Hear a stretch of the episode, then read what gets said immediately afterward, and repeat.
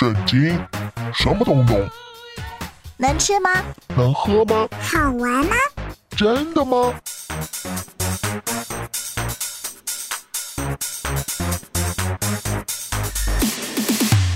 圣经鸡尾酒。干杯！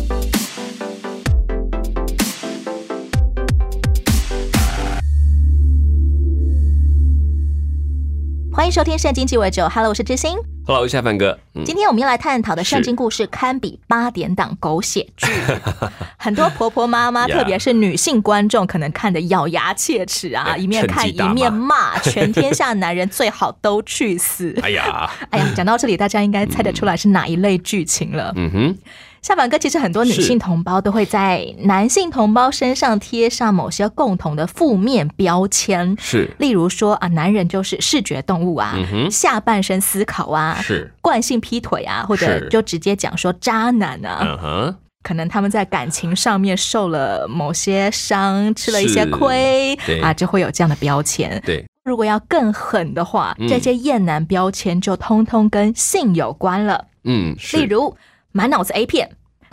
精虫充脑，哇，好狠，真的不好意思啊，哎没关系 没关系作为男性同胞的一员，有没有什么想要申诉的呢？其实骂的也蛮有意思的哈，确实，呃，男性这方面的影响是比较大。以性犯罪来说，男性的比例就是比女性高哎。这其实跟男性的生理构造，还有他们所处的社会要求有关系。在更早期的时间或者传统社会，以三妻四妾正常啊，而且是合法的，是是一直到后来民法修改之后才改变。可是改变之后，有没有有没有人还有二老婆、三老婆？有啊，偷偷来啊，哎，不用偷偷来，他还是正式，他只要不去告发，因为这是民事的问题。啊。然后他的两方也都同意，所以那些富豪真的还是还是有三房有有二房三，对对对对，所以你会看到他们也会有继承权的争论，那都会有。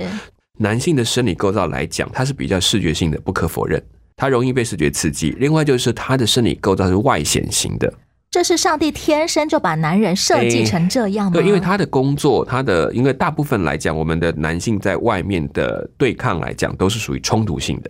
他需要晋级，他要去强调、去占领、去拥有，所以这个过程当中，他们会比较偏向所谓的我们这个阳刚性的特质，就把它放在这一类上面。所以有这个的特质，他不可能不进去，他不可能不去主动去去获得。很容易接收环境当中一切的刺激，也很容易快速的做出反射。是，所以也许在他某种程度，他会觉得没有一定的很清楚的拒绝，他会变成是他的一个，我就必须再努力去争取到，我抢到就对了。当然不是说每个人就变成这样，只是他的特性属于这个类型。天生的趋势加上后天社会文化框架的压抑，对就会导致男性比女性更容易产生性犯罪了。，对，应该讲说冲动，但是要不要到犯罪，我当然还是要做决定，这个还是有差别。不是说他有冲他就应该犯罪，这这不是划等号的。只是他确实要花多一点时间来防范，跟去培养自己的修养，弄清楚对象。今天我们要听的故事内容，我觉得其实还蛮戳中很多女性同胞心中的痛。这样的事件，今天我们周遭仍然比比皆是，嗯处理起来非常棘手。嗯来听这个故事。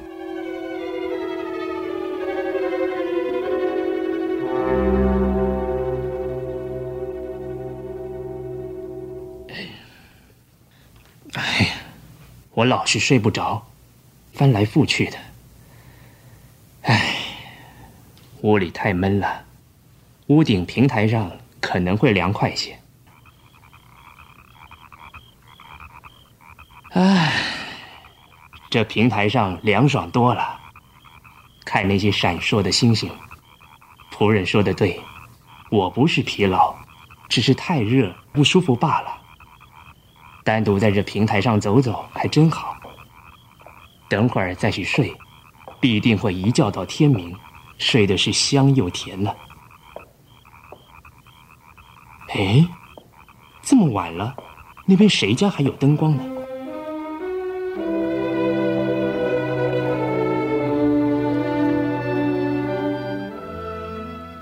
陛下，有何吩咐？来，那有灯光的是谁的家？我看见一个美女在里边，我很想知道她是谁。我也不知道，但我会去打听。对，快去问，来告诉我。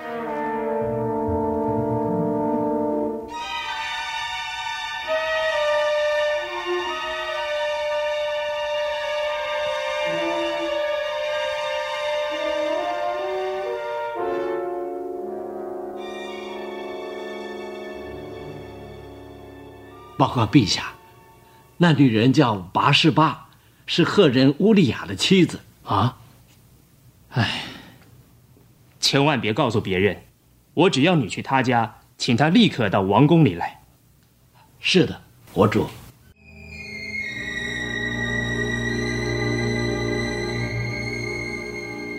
禁果的甜头尝过后，变为苦果。自从与拔士巴在一起一夜之后，他的良心总觉不安。他知道自己犯了第十和第七条诫命。照摩西律法，他和拔士巴都该致死。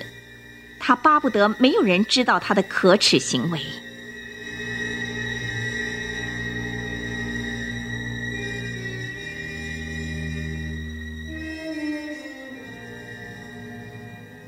我一个人送了一封信给你，那是谁？陛下，那是赫人乌利亚的太太。哦，呃，好，你出去。是，陛下。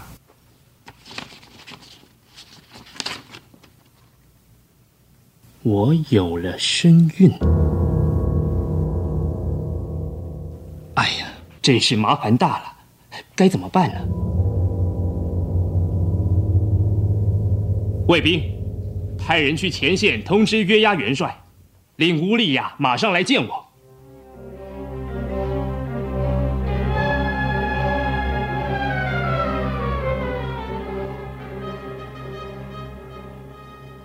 吴王万岁！乌利亚，战况如何？报告陛下，战况非常好。我们预期亚门人随时会投降。乌利亚，我真高兴听到这个好消息。你一定是辛苦劳累了，快回家好好休息。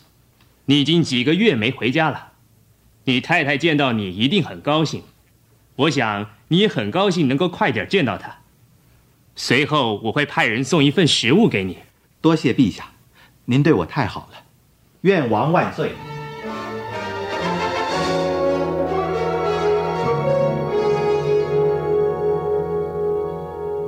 第二天上午。大卫又召见乌利亚。吴王万岁！您早，乌利亚。听说你没回家，只跟王宫的仆人们睡在宫门那儿，这为什么？报告陛下，约押元帅和将士们都在露天野地过夜，我怎么能回家去享受舒适？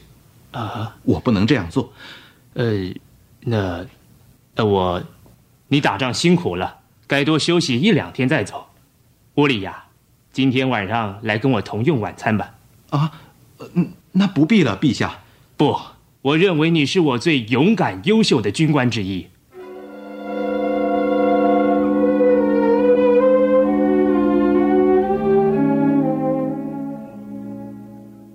你如果不愿再多吃些，起码也要再多喝几杯啊！啊，呃，不，我我想，好吧。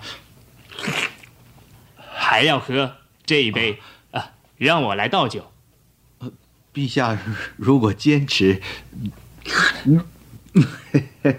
对我坚持要喝，还要喝这杯。这 这酒它太好喝了，只有君王才配用。乌利亚，现在你可以回家陪你太太了。不，陛下，我的朋友们都在战场，我不能回家。乌利亚没回家，又跟王的仆人同睡。第二天，大卫王叫乌利亚带一封信给约押元帅。当他看完信，感到极为困惑，把乌利亚。调到战事最猛烈的前线，然后你们撤退，让他战死。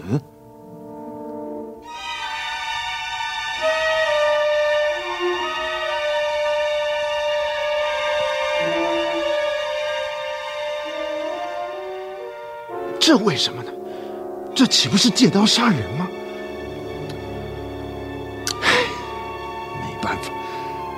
亡命难违，侍从官，进来。是元帅。叫乌利亚来接受命令。是元帅。乌利亚被派到敌军防御最强的地方，结果乌利亚被城里出来的突击部队打死。八十八守哀期间一过，大卫就将他迎娶了过来。但上帝极不满大卫的行为，因他在淫乱罪上又犯了谋杀罪。在上帝眼中，罪就是罪，不论是君王或平民所犯的，同样都是罪。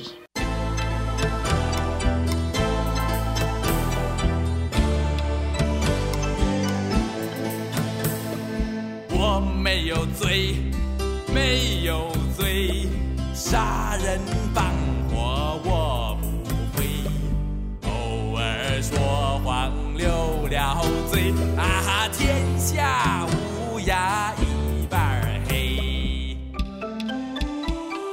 贪心嫉妒怨恨人，这些当然不是罪。说起道理我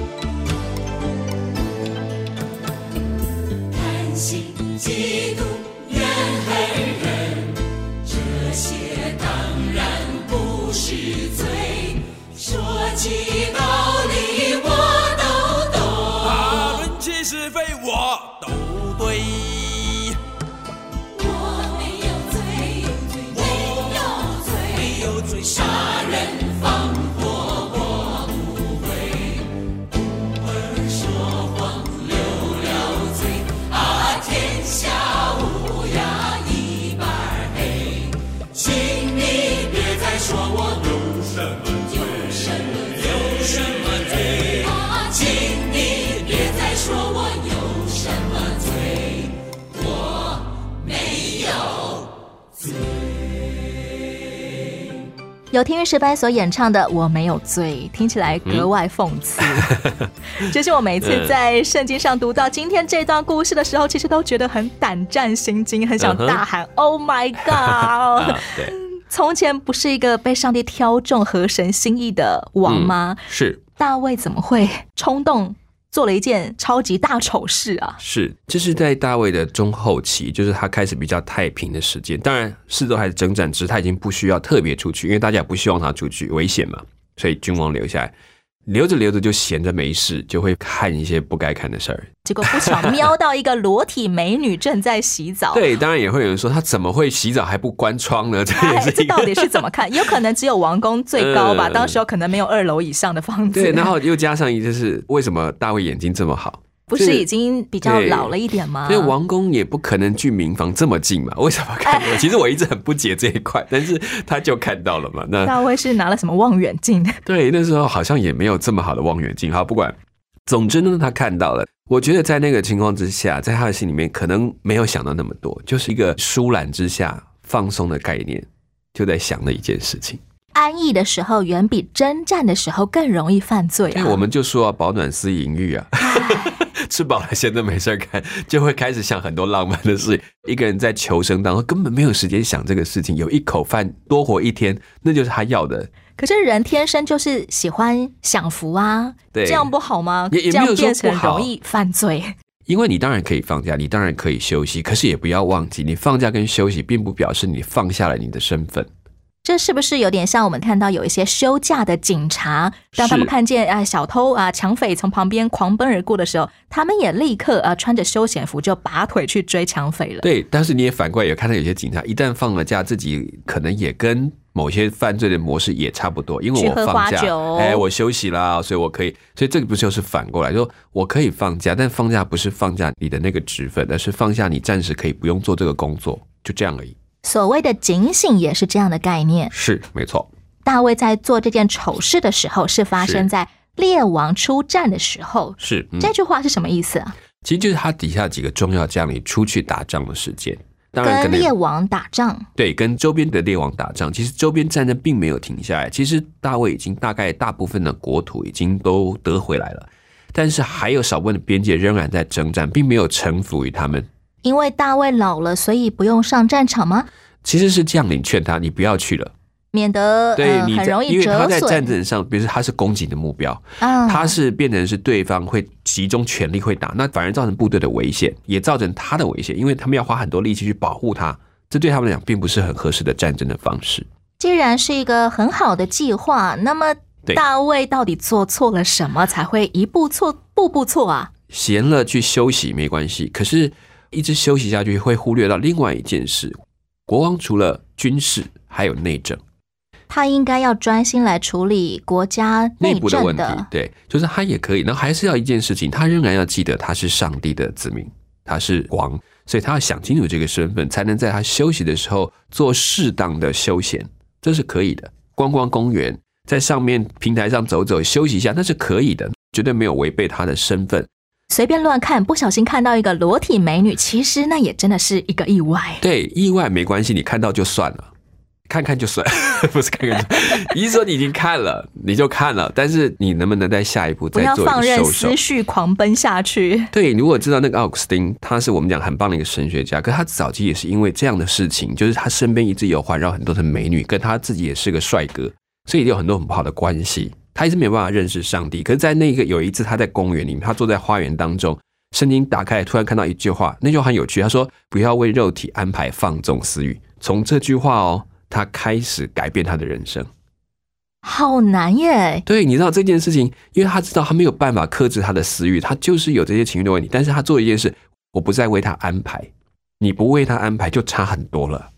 其实现代男性同胞在面对这件事情的时候，比大卫那个时候更加困难了。是。虽然不会容易走在路上就看到一个裸体美女在洗澡了，对。对但是我们的电脑啊、电视啊，或者你走在路上的公车广告，哇，就是有很暴露的美女，其实很容易就立刻陷入到大卫看到拔士巴洗澡这样的处境里面了。是没错怎么样可以 stop 呀？就是你看啊，马丁路德说了一句话，说你没有办法阻止那个鸟飞过你的头上，甚至拉屎在你脑袋上。可是呢，你至少可以做一件事，阻止它在你脑袋上筑巢。我听过一个弟兄分享他的实际上怎么样来处理这种、嗯哇，我走在路上忽然间看到一个呃模特儿广告，实在是是太暴露了，内衣广告。是 他说他就手边如果有什么东西，他就立刻拿起来读字。比如说，他说手上只有一瓶矿泉水，就拿矿泉水从头读到尾，再从头读到尾，再从头读到尾，读到他觉得那个画面没有停留在脑中为止。可是我，觉得哇哇，这也 也是一个很有意思的办法。好难哦。对，因为对我觉得你分享的也很难耶。对我，可是我觉得是有几种概念，就是说你就是承认你看到了，这没有什么问题。美女大家都爱看，就像女孩子爱看帅哥，他们会躲在一起聊帅哥怎么样怎么样，一堆的，对不对？你会知道，他们聊完之后就过去了。不要像大卫一样，明明已经知道哦，那个裸体洗澡的她是我的手下将士的妻子，对还要叫人去把她带来自己的寝室。是，这其实都是一步一步走下去。接下来就真的大事不好了。嗯，大卫竟然性侵了拔士拔，我不知道我用性侵来形容对不对啊？以现在来看，当然可以算，不管他愿意不愿意，其实在过程当中是一个权势的压力。王说叫我去，我就一定得去，虽然我可能猜到有可能有不好的事情。是对，然后进去之后，大卫要做什么？其实他也没有能力去反抗，或者他反抗又代表什么呢？好，某种程度来讲，当然在就业的律法里面，他的反抗是有意义的，表示他不愿意，他拒绝。起码大声呼喊一下嘛。对，如果按照这样来讲，那大卫就要受到所谓强奸这个犯罪的这个处罚。但是如果拔示巴没有反抗或者没有呼救，那变成拔示巴跟他叫做通奸。圣经没有记载拔示巴到底有没有任何危机意识耶？对，甚至在这个过程当中，其实很简单的描述，他们就同寝了，就结束了。所以拔示巴其实也可能，嗯，这个我们送抱吗？圣经不描述那一块，当然有很多后来的描述说他可能也美貌，然后他又寂寞，他又守空归对，又碰上一个不解风情的老公，其实他过得很辛苦。明明就回来了，还不肯回家。对对，当然这些都是后话。但是单就故事来看，这件事情他们在某种程度上是个合意的模式，虽然有权势在其中。拔示巴那个时候是他的生理期刚过，可能因为这样，所以才这么大胆的开始做了这件事情。因为当时能够洗澡清理，其实是要在一定的时间，所以包括这个时候，他已经洁净七天之后，他可以去把它做一个洁净动作，可能就刚好就这么一件事情就发生。拔示巴就怀孕了。是大卫赶紧把拔示巴的丈夫乌利亚从战场上面招回来，叫他回家。哎，你去跟妻子睡一下，希望这样所有人都会认为那就是乌利亚的孩子。是没错，没想到乌利亚忠心耿耿，不管大卫灌他多少酒，他都不回家休息。走到最后一步，大卫借着敌军来杀他灭口。没错，这是人的软弱。这种事情碰上，他想做的就是能够减低伤害。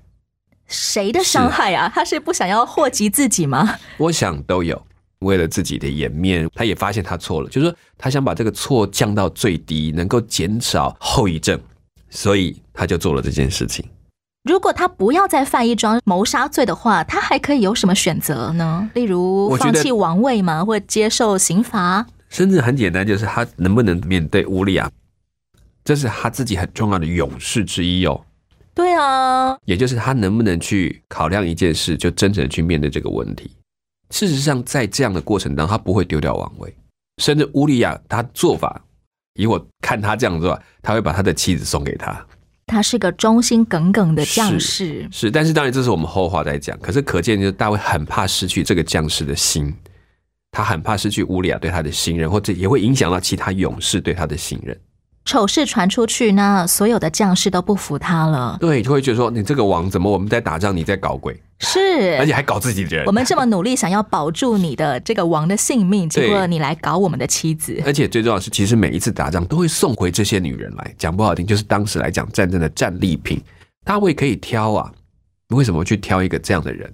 他早就已经后宫妃嫔无数了，怎么会去挑一个人妻呢？对，没错。所以对他来讲，他会担心失去的是军心。回到扫罗那个概念，突然把那个王位抓得很紧的那一刹那之间，就开始做了一些失去理智的行动。从小到大，我们可能说了一个小谎，我们就必须要再说一个更大的谎来圆上一个谎最后就雪球越滚越大。对，对怎么样可以在雪球已经滚起来了，其实我早就已经无法收拾的时候，我还要 stop 它呢？我觉得那个真的需要勇气啊。让自己被这颗谎言雪球给碾过去嘛，就粉身碎骨了。对，就是有一点，就是像真的是面对谎言背后的真实的那一块，我觉得真的需要一点破釜沉舟。所以为什么中国人讲说知耻近乎勇，我觉得很有道理。一个人开始直面自己的问题的时候，那是一个很痛苦的过程，好有道理哦，支持近乎勇，对极大的勇士的举动啊！对，那等于你拿一把刀往自己心口插，说我错了。越高位置的人其实越难，因为他有很多很多他在考虑的东西，别人会怎么看我？这些事情该怎么收拾？我完全都无法掌控了。是我完全受到那些形象完全不见了，哇，那个其实是很大的一个压力。可以怎么样祷告求上帝赐给我们这种勇呢？我觉得是上帝给我们一个很大的恩典，他让我们知道，即便这样，他没有放弃过我们。即便像大卫做了性侵人妻，还谋杀人夫的事情，我们知道我的上帝还在，因为当你去面对的时候，在圣经里面就告诉我们说，我们若认自己的罪，他是信实的，是公义的。所以你知道，在过程当中，你会还是要说，就是这一点点，让我们终于可以稍微活得真实一点。认罪其实也是一个坦诚面对真实的自己的一个起头。嗯，就好像我们常讲说，什么叫背离上帝？就是你把你的头转背向神就够了，你就离上帝非常远。可是当你一回头跟上帝说：“对，这是我，我错了。”那个时候就跟你跟上帝非常靠近的时候。不再活在那个惴惴不安的心态里面，然后一直想着我要怎么样来补救、来掩盖我起初做的事。对，想说这样是不是更好一点？更好一点。今天社会上不只是男性会外遇，女性也会，呃是嗯。而且男性的性犯罪或女性的性犯罪，我们说的不是法律上的，是我们说的是道德上面的，其实也是不相上下的。对，随着社会的开放，然后性别意识的高涨，大家都会对我有自主权，我有自由权。如果我们也像嗯大卫一样，一时之间啊，呃，在性方面软弱，就是是欲望上升，无法嗯回头了，上帝怎么看待我们在没有人知道的地方犯罪的行为呢？他怎么看待我们？我觉得非常怜悯吧，因为知道那种软弱是伤害自己最多的。其实与人无伤，是与自己最伤。这个比如说偷看了一个 A 片，对你会觉得好累哦，你想要把那个画面排除掉，好累哦，好辛苦哦。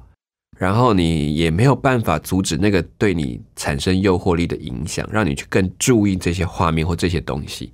我觉得这些都是好累好累的事情。可是呢，意识到了，我觉得就感谢主。当你决定放下你的手的时候，放下你的决定的时候，他也会帮你开一条新路。比起我们的行为是不是完美无瑕，上帝更希望我们的心随时随时都转向他。对，就是你发现，当你越多的朝向光，你的暗就越少。所以阿古斯丁那句话对他影响，不是他从此就再也没有这些幻想或这些这些欲望的期待，他是发现一件事：我不安排了，不去准备了，你知道这样子就差了很多。不再打那通电话叫他来我家，是，就是我没有办法阻止我头会看到，我脑袋会想，可是我可以做一件事，我不要让我的想变成我的行动。这样的原则套用在所有领域的软弱上面，其实也都适用。承认我现在脏掉了，但是上帝，你仍然爱我，你仍然收纳我，你仍然愿意让我做你的儿女。是，而且我觉得大卫后来很可惜，是因为他在身边没有人了，他人都派出去了，能够跟他讲真话的人不见了。没有朋友，对，所以才会他当他下了命令之后，居然没有站出来反对，说王这样不合适，你知道吗？这是很可惜的事情。管家属下也都没有说王啊，你怎么可以叫我把他带来你的寝室呢？对，所以其实正常来讲，这个大胃王是一个很愿意听人说话的人，但可见他把这些新人朋友都派出去了，他没有留一个可以跟他直接面指他的人。求上帝真的赐给我们愿意对我们讲真话的朋友、是家人，在我们周遭真的需要有能够及时提醒我们的人，对帮助我们不会一步错，步步错。没错，节目最后来听由黄珊珊、黄文文所共同创作演唱的歌，叫做《亲爱的》。我是哲心，我是夏凡哥，下一回继续来聊聊大卫犯罪之后，到底谁有胆来警告他？没错，小年纪我就，下一回空中再会了，拜拜，拜拜。